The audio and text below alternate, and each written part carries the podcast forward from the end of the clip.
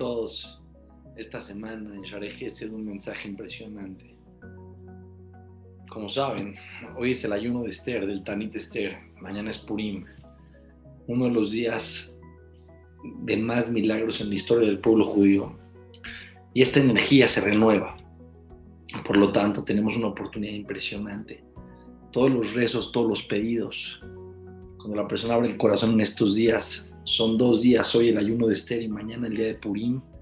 Vaya a fojo que se pueden voltear en el cielo todos los malos decretos y se pueden convertir en bendiciones sin fin. Pero tenemos que aprovechar este momento.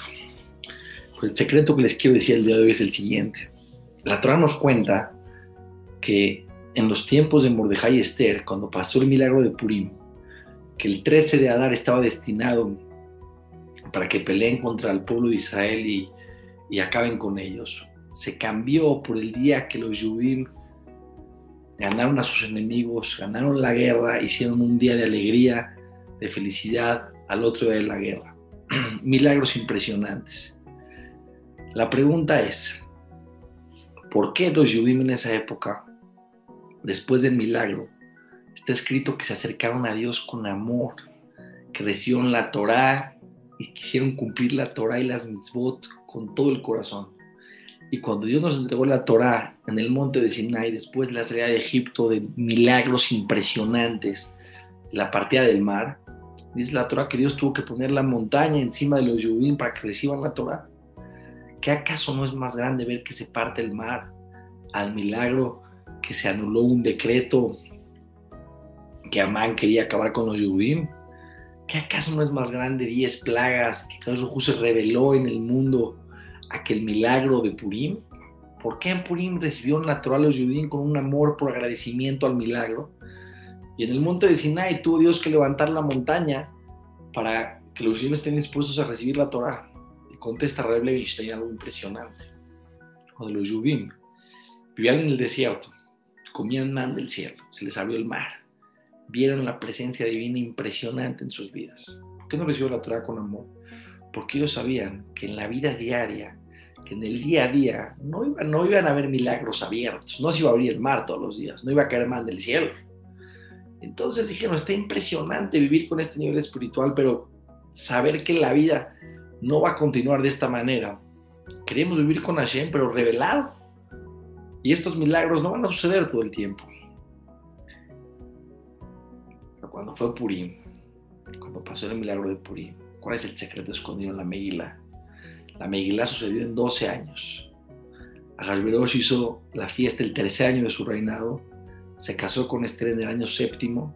En el año 12 fue cuando Amán intentó hacer el decreto y se anuló ese decreto con milagros impresionantes. Cuando la persona analiza la Megilá, los judíos cuando analizaron la historia y vieron que Dios estaba detrás de todo, que no necesitamos abrir el mar, o que hayan 10 plagas en Egipto, que se revele Dios de manera abierta para darnos cuenta que Hashem está con nosotros en cada momento de nuestra vida y está manejando el mundo. Que Esther se hizo reina antes del decreto de Amán, que Mordejai salvó al rey y que no le pagaron ese favor.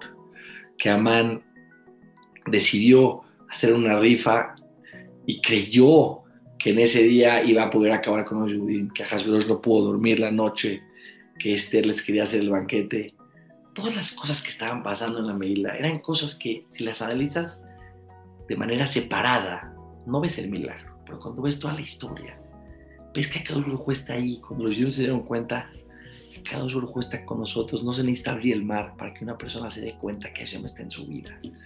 Hay veces tenemos una mirada tan chiquita y vemos solamente acontecimientos parciales de uno en uno, no nos damos cuenta que si analizamos cada uno de nosotros nuestra propia vida empezamos a ver acontecimiento tras acontecimiento, pero en un rango de historia, nos vamos a dar cuenta que cada uno está atrás de nuestras vidas. Y eso fue lo que los judíos de esa época se emocionaron. Dijeron, no necesitamos que se abra el mar, no necesitamos que venga Dios y se revele para saber que está Dios detrás de nuestras vidas.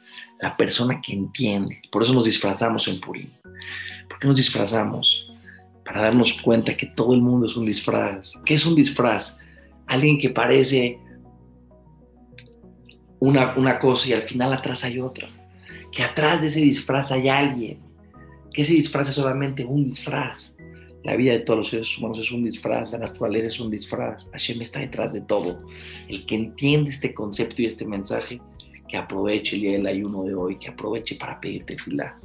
Porque si tú sabes que Hashem está detrás de tu vida, entonces se abren las puertas del cielo. La alegría de Purim. Vamos a alegrarnos en Purim, a cambiar todos los malos decretos, que todos tengan bendiciones, abundancia, tranquilidad, puras cosas buenas y que sepamos que no se necesita partir el mar para que la persona se dé cuenta que Hashem está detrás de la vida de cada uno de nosotros. Todas las verajot.